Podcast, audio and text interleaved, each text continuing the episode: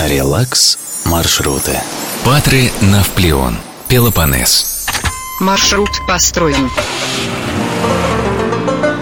Самая южная часть материковой Греции не может похвастаться курортными зонами внушительных размеров в их привычном понимании – но зато славится не только чистейшим морем и красивой природой. Здесь гостям предложат интереснейшую экскурсионную программу. Отправная точка – Патры, столица острова. Тут обязателен к просмотру римский амфитеатр Адеон, который в ходе раскопок предстал практически в первозданном виде, что позволяет в хорошую погоду проводить там различные концерты и театральные постановки.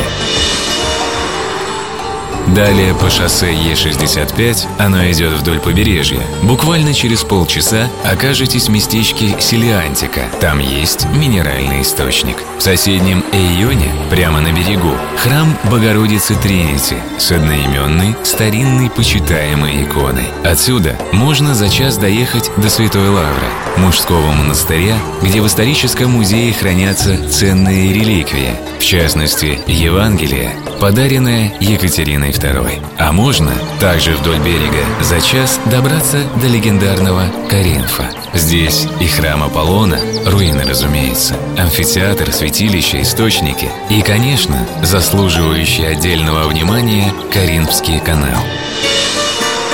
В финале путешествия на машине вас ждет Навплеон. Это меньше часа по трассе Е65 или А7. Помимо традиционных музеев и галерей, работают и необычные, например, музей четок. А главным пунктом познавательной программы будет крепость Паламиди, панорамный вид с которой запомнится вам навсегда.